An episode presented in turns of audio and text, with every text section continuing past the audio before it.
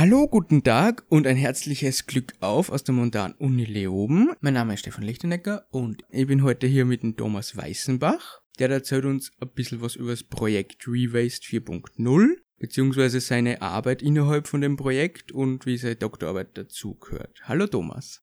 Hallo Stefan, grüß dich. Servus, hallo. Gleich mal zur ersten Frage. Womit beschäftigt sich das Projekt Rewaste 4.0, Thomas?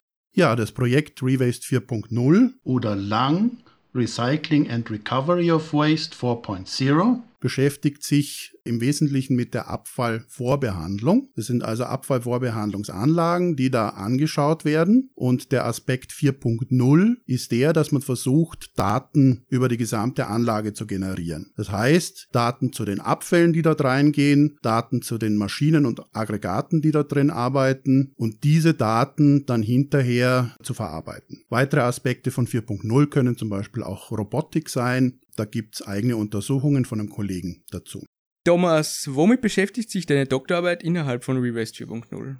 Ja, wie eben gesagt, es geht um das Thema Generierung von Daten und mein Gebiet dabei sind die Daten zu Abfällen. Ja, das heißt, die gesamten Abfälle, die in eine Anlage hineinkommen, durch die Anlage laufen und auch wieder die Anlage verlassen. Da wäre es sehr schön, wenn man diese Daten möglichst genau und möglichst zeitnah bekommen könnte. Bisher werden diese Daten sehr wenig gesammelt, muss man leider sagen. Das Einzige, wo wirklich konkret Daten erhoben werden, das ist bei den Produkten, die da rauskommen. Da handelt es sich um den Ersatzbrennstoff zum Beispiel. Und das hat natürlich den Grund, dass es da gesetzliche Vorgaben gibt und dass die Abnehmer dieses Produktes natürlich gerne genaueres wissen wollen, was für Materialien da in ihre Anlage reinkommen. Das sind im Wesentlichen Zementwerke. Und die wollen zum Beispiel die Brennstoffparameter wissen von dem Material, was sie bekommen. Also Beispiele Heizwert, Wassergehalt, Aschegehalt, Chlorgehalt, Schwermetalle,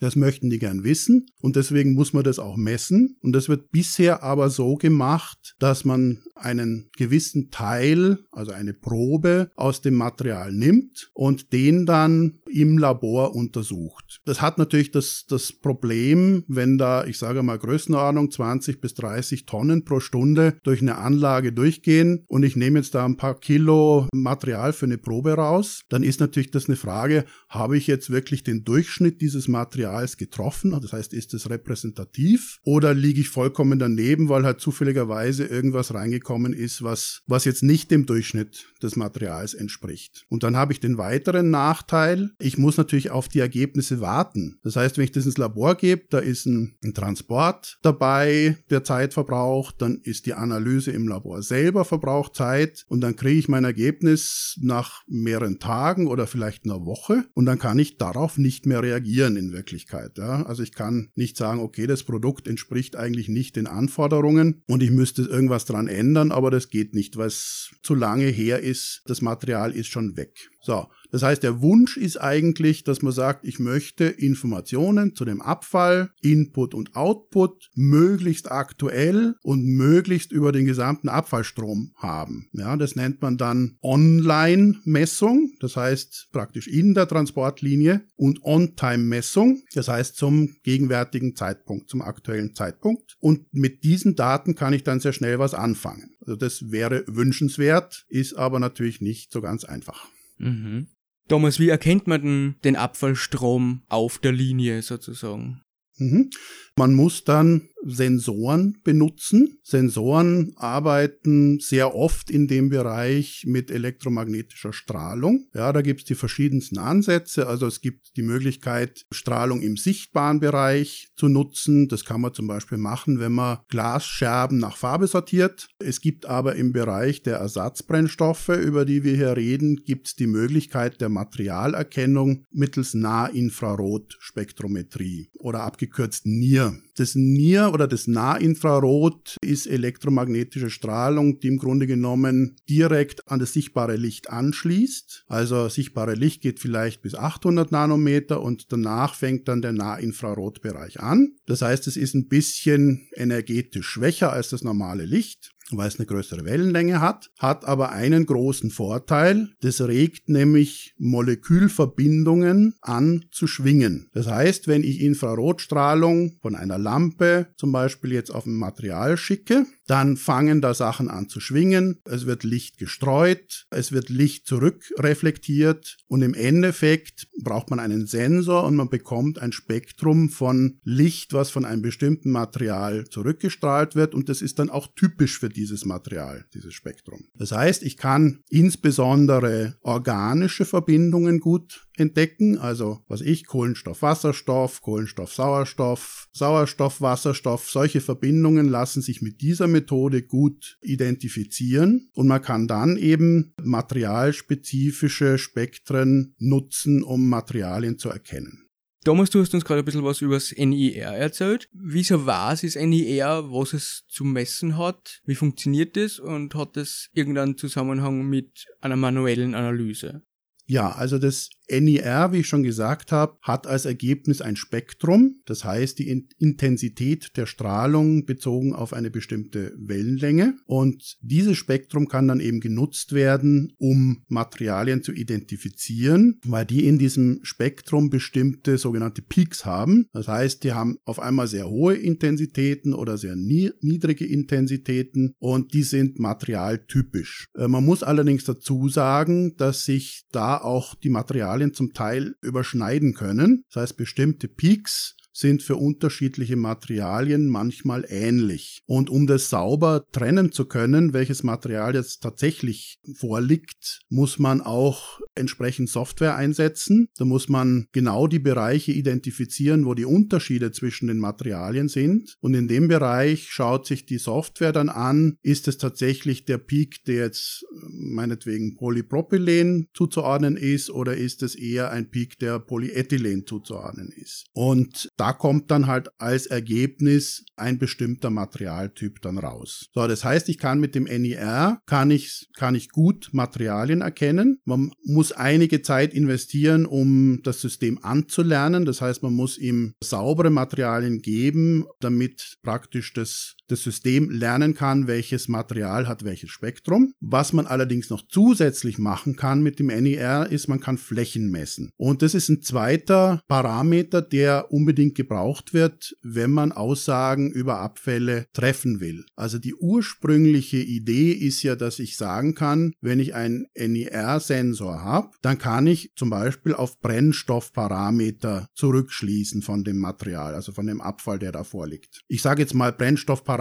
Beispiel äh, Heizwert. Ja? So, messen kann ich ein Material und eine Fläche. Jetzt ist es so, dass beim Sensor das Material relativ schnell auf einem Förder Förderband unterm Sensor durchläuft, drei Meter pro Sekunde ungefähr, da ist die Flächenerkennung manchmal nicht ganz optimal. Jetzt möchte ich das System aber art kalibrieren. Das heißt, ich muss dasselbe Abfallobjekt, was ich unter den Sensor lege, auch im Detail selber anschauen. Und das ist das, was wir gemacht haben als manuelle Untersuchung. Das heißt, wir haben einzelne Abfallpartikel genommen, die in eine Fotobox gepackt. Das hat den Grund, damit dort die Fotos, die man da macht, unter kontrollierten Rahmenbedingungen gemacht werden können. Also da ist der Abstand immer gleich, da ist die Beleuchtung immer gleich, da ist der Untergrund immer gleich und dann kann man dort sehr gut den, ich sage mal, wahren Wert der Fläche feststellen und den muss man dann mit dem Wert, den der Sensor misst, sozusagen korrelieren. Das heißt, wie hängen die miteinander zusammen? Das wird nicht vollkommen identisch sein, aber hoffentlich sehr nah miteinander verwandt sein, sage ich einmal. Das heißt, ich habe jetzt mal einen Schritt mit dem NIR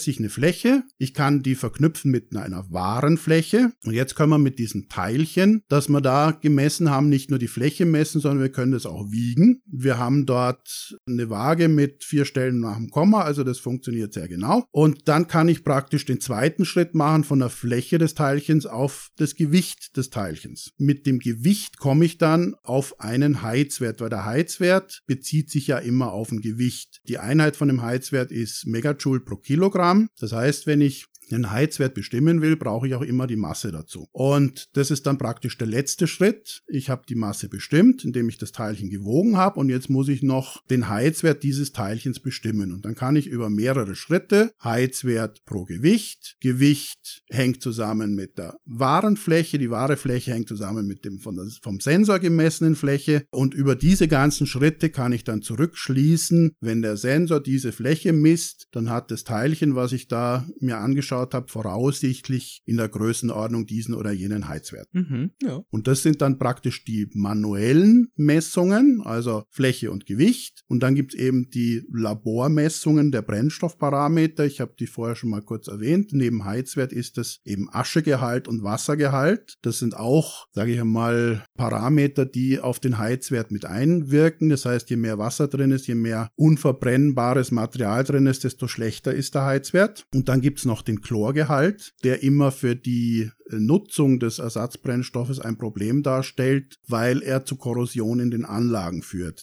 Das heißt, die Anlagenbetreiber geben Limits vor, wie viel Chlor in dem Material drin sein darf. Bewegt sich in einer Größenordnung von 1%. Welche Proben habt ihr denn durchs NIR geschickt? Also was habt ihr euch jetzt im Projekt angeschaut? Im ersten Schritt haben wir uns jetzt Ersatzbrennstoff angeschaut. Im Projekt selber ist sowohl Inputmaterial in die Anlage als auch Outputmaterial vorgesehen. Wir hatten ein bisschen projektspezifisches Problem, dass ein Kollege das Team verlassen hat. Ich war ursprünglich nur für den Input zuständig, der Kollege war für den Output zuständig, so dass ich dieses, äh, diese Aufgabe dort mit übernommen habe. Und wir haben dann auch tatsächlich mit dem Output angefangen. Der Grund ist, dass das Material, was wir uns zuerst angeschaut haben, nämlich das ist Ersatzbrennstoff Mainburner Material nennt sich das. Das heißt, dass dieses Material, was im Zementwerk, dort wo es eingesetzt wird, an dem Ende eingebracht wird, wo die höchste Temperatur gebraucht wird. Also im Zementwerk braucht das Material ja über 1400 Grad. Und dort muss natürlich besonders hochwertiger Brennstoff rein. Und hochwertig heißt der braucht einen hohen Heizwert und der muss auch von der Größe der einzelnen Teilchen limitiert sein, damit ein guter Ausbrand gewährleistet ist. Das heißt, je kleiner das Teilchen, desto besser brennt es natürlich aus, als wenn ich einen riesen Brocken dort reinwerfe. Und das Mainburner-Material ist in der Größenordnung von kleiner 30 Millimeter und hat dann natürlich den Vorteil, dass es relativ homogen ist. Das heißt, die Teilchen unterscheiden sich nicht so gravierend von der Größenordnung her und auch von der Art der Teilchen Teilchen? Also ist es eher 2D-Material, also flächig, oder ist es eher 3D-Material, voluminös? Bei Mainburner-Material ist es eher flächig. Ja, das heißt, wir, wir haben uns erstmal das Material angeschaut, was von den Eigenschaften relativ homogen ist. Und wir haben dann Proben gezogen bei fünf verschiedenen Herstellern von Mainburner-Material, haben das in regelmäßigen Abständen wiederholt. Also fünf Hersteller haben jeden Hersteller viermal beprobt im zeitlichen Abstand, hatten also insgesamt 20 Proben und haben dann aus diesen Proben die Teilchen raussortiert, die wir weiter untersucht haben. Und das waren, muss man auch dazu sagen, das Ganze ist natürlich materialspezifisch auch. Das heißt, wir mussten es in unterschiedliche Materialien sortieren. Ja, also wir haben insgesamt jetzt acht Materialgruppen genommen. Das ist zum einen Papier, Pappe, zweitens Holz, drittens Getränkeverbundkarton, was man so ja unter dem Produktnamen Tetra Pak kennt, und dann fünf Kunststoffe, Polyethylen, Polypropylen, Polystyrol, inklusive Styropor, PET, berühmten PET-Flaschen und und PVC. Und wir haben von jedem, von jeder Probe, von jedem Material 100 Teilchen raussortiert. Das heißt, wir haben insgesamt 15.500 Teilchen untersucht. Jedes davon gewogen, jedes davon die Fläche bestimmt. Von den Brennstoffparametern im Labor war das schlicht und ergreifend nicht möglich, dass man natürlich alle im Labor untersucht. Das ist zeitlich überhaupt nicht machbar. Das heißt, da haben wir durchaus Mischproben dann genommen, wo bestimmte, also das, was ein Hersteller auf den Markt bringt und materialspezifisch haben wir dann zusammengefasst. Ja, das heißt, da haben wir dann 40 Proben gehabt, die vom Labor untersucht worden sind. Also dieses Material haben wir jetzt jetzt mal auf die, wie ich vorher gesagt habe, wahren Werte untersucht. Das heißt, wir haben es sauber und detailliert gemessen und das Ganze muss jetzt natürlich auch vom Sensor nochmal gemessen werden. Da haben wir noch nicht alle Partikel angeschaut, sondern praktisch nur die Partikel der ersten, des ersten Probedurchgangs. Das waren aber dann auch knapp 4000. Ja, also die sind alle unter dem Sensor durchgelaufen und im, im Detail gemessen worden. Thomas, ihr habt eine Regressionsanalyse gemacht. Was genau ist es und was bringt euch das dann zum Schluss?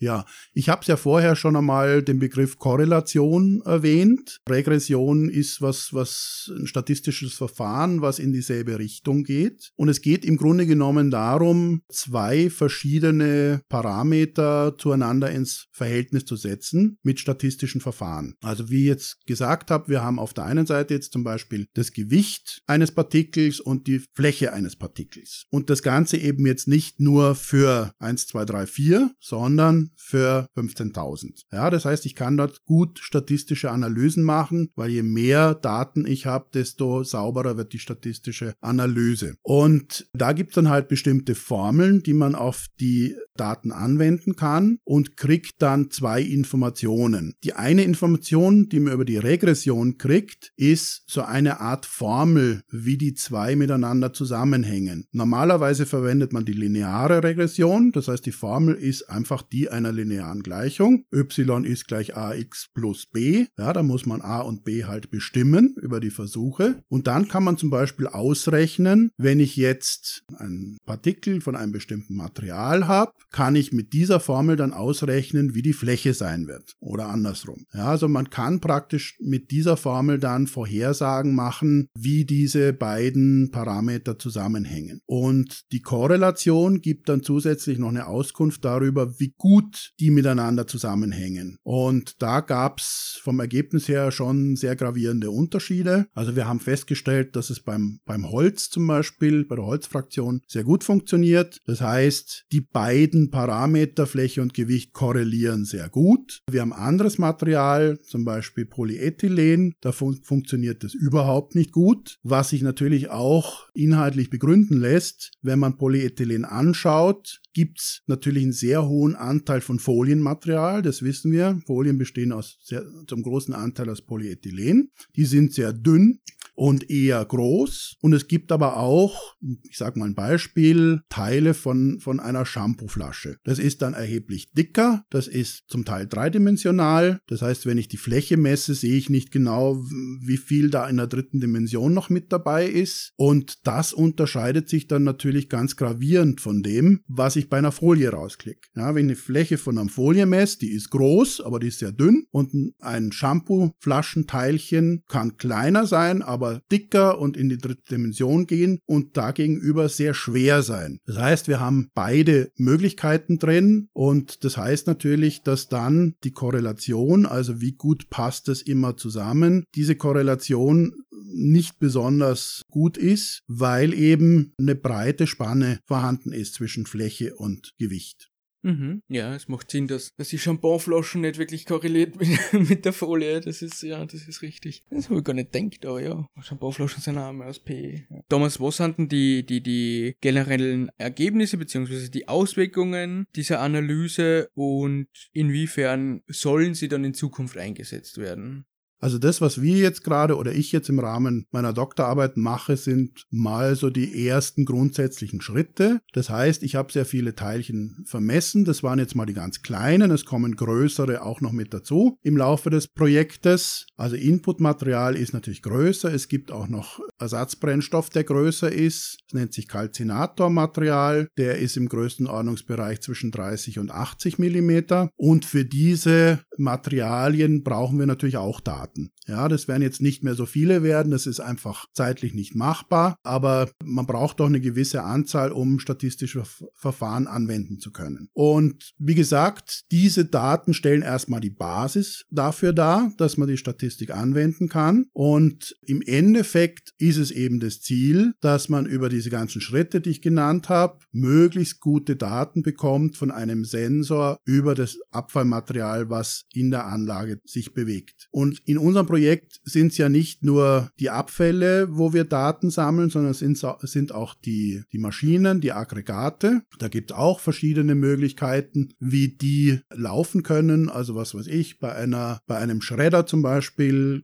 gibt es ja die Möglichkeit, dass der schneller läuft oder langsamer, dass der Schnittspalt größer oder kleiner ist. Da gibt es eben ganz verschiedene Parameter auch und diese Daten werden auch gesammelt und dann kann man die in der Zukunft, das ist eben so ein bisschen die Vision, zusammenführen in einem gemeinsamen Datenverarbeitungssystem und äh, man kann dann noch zusätzliche Daten, externe Daten dazu nehmen, wie zum Beispiel Preise von, von Wertstoffen und kann dann die Anlage steuern, wie sie bestimmte Materialien verarbeitet. Also wenn ich jetzt zum Beispiel beim Input feststelle, wir haben dort ein Material, was zum Beispiel sehr viel Kunststoff enthält, den ich eigentlich lieber recyceln als verbrennen möchte, dann kann ich meine Anlage dann so einstellen, dass möglichst viel Kunststoffmaterial aussortiert wird, was dann hinterher nicht mehr im Ersatzbrennstoff landet, sondern eben in, in ein Recycling kommen kann. Das ist praktisch so die, die Vision, die dahinter steckt. Natürlich können auch rein anlagentechnische Steuerungen vorgenommen werden. Es ist leider immer noch so, dass diese Anlagen allein vom, von den Strömen, die durch die Anlage, von den Abfallströmen, die durch die Anlage fließen, wenig Informationen bereitstellen. Also die wissen oftmals nicht zwischen dem Schredder und dem Sieb, wie viel Material kommt jetzt da. Ja? Also diese, diese Massenströme werden nur in ganz geringem Ausmaß gemessen. Das soll sich natürlich in der Zukunft auch ändern. Äh, ein Kollege von mir schaut sich das auch an, also Massendurchsätze, Volumendurchsätze und das sind natürlich auch Parameter, die dann in die Anlagensteuerung mit einfließen, dass man eben sagt, okay, jetzt kommt auf einmal sehr viel Material daher, das bestimmter, äh, bestimmtes Aggregat, ein Sieb, wird möglicherweise überlastet. Also regle ich die Transportgeschwindigkeit runter, beziehungsweise schaue, dass möglichst wenig Material derzeit nachgeliefert wird. Also in, äh, in den Anlagen Input rein. Also das ist auch so ein Aspekt der Anlagensteuerung, die man dann über Daten machen kann. Und das ist, ich sag mal, wenn man sich schon mal ein bisschen mit Digitalisierung und in Industrie 4.0 beschäftigt hat, dann sieht man, dass es in bestimmten Industrie Industriebereichen schon eigentlich zum Standard gehört, also Automobilindustrie zum Beispiel, dass genau solche Sachen gemacht werden, dass bestimmte Teile, die dort verbaut werden, eindeutig mit ihren Daten identifiziert sind, dass die Roboter, die das zusammensetzen, die Daten bekommen von diesen Teilen und das Ganze dann auch gesteuert wird. Das ist im Endeffekt ein, eine Endvision, die man dort erfüllen will. Man hat natürlich den ganz gravierenden Nachteil bei Abfall, dass das ein ein, sehr heterogenes Gemisch ist, was man unheimlich schwer nur identifizieren kann. Ja, also wenn ich jetzt wieder das Beispiel von einer Automobilfabrik hernehme, dann wird dort jedes, Datei, äh, jedes Teil, also was ich, ein Lenkrad oder ein Reifen oder ein, ein Blech oder sowas, das ist definiert. Ja, da weiß ich ganz genau, wie das aussieht, wie schwer das ist und was ich damit machen muss. Und jetzt kommt komme ich zum Thema Abfall und da kann auf einmal was komplett unterschiedliches kommen. Ja, zum einen kommt mal, wenn ich über Gewerbeabfall spreche, mal was von einem Hotel rein, aus der Küche, da ist dann sehr viel organisches Material drin oder es kommt irgendwann mal was von einem, von einem Baubetrieb, da ist dann auf einmal irgendwas Kunststoffverpackungen oder Bauholz, was, was nicht mehr gebraucht wird. Das heißt, es kann dort komplett unterschiedlich sein und das dann in den Griff zu bekommen, ist die große Herausforderung. Mhm. Das heißt, was ihr da jetzt für diesen Industriezweig macht, ist ja sehr weitreichend schlussendlich. Also das hat ja dann vom, vom Input bis zum Output und jede Station dazwischen hat das ja eine Auswirkung. Ja, also wie ich schon einmal zwischendrin gesagt habe, der Stand momentan ist noch eher sehr grundlegend. Ja, also es gibt noch nicht wirklich sehr viele Daten. Die Firmen fangen jetzt an, dort Sensoren und irgendwie Datensammlung einzubauen. Es ist natürlich sehr weitreichend, da hast du recht. Aber das Ganze geht auch sehr weit in die Zukunft. Also das ist nichts, was man innerhalb von ein, zwei Jahren machen kann. Und es gibt einfach, wie ich schon gesagt habe, dadurch, dass der Abfall so heterogen ist, wird es möglicherweise Aspekte geben, die sich nur sehr langfristig lösen lassen werden, weil man sehr viel Zeit und Energie reinstecken muss, um dort zu guten Lösungen zu kommen. Thomas, danke fürs Interview. Wie schaut das bei dir jetzt aus noch mit der Doktorarbeit? Ist ein Ende in Sicht? Oder ja, wie schaut es denn aus bei dir? Ja, also bei mir sieht so aus, äh, dass ich geplant habe, bis Ende des Jahres mit meiner Doktorarbeit fertig zu werden. Durch gewisse Umstände, unter anderem auch Corona, ist die Zeit etwas knapp geworden. Ich werde aber schauen, dass das alles, was ich noch vorhabe, möglichst schnell umsetzen kann. Also wie gesagt, wir werden uns noch äh, Inputmaterial anschauen. Da ist schon sehr viel Material da. Das wird jetzt als nächstes verarbeitet und äh, Kalzinatormaterial müssen wir noch Proben holen und das wird dann praktisch noch in meine Doktorarbeit mit einfließen und das wird dann auch praktisch die Datenbasis darstellen für die weiteren Arbeiten, wie man dann damit in Richtung 4.0 weiterarbeiten kann. Okay, also das sucht sich für mich so aus, hättest du noch ein bisschen Arbeit zu machen. Ja, das ist definitiv so. Dann würde ich auch nicht länger aufhalten und ich sage danke fürs Interview, Thomas. Ja, ich bedanke mich auch, Stefan. Und an die Zuhörer sage ich Baba und danke.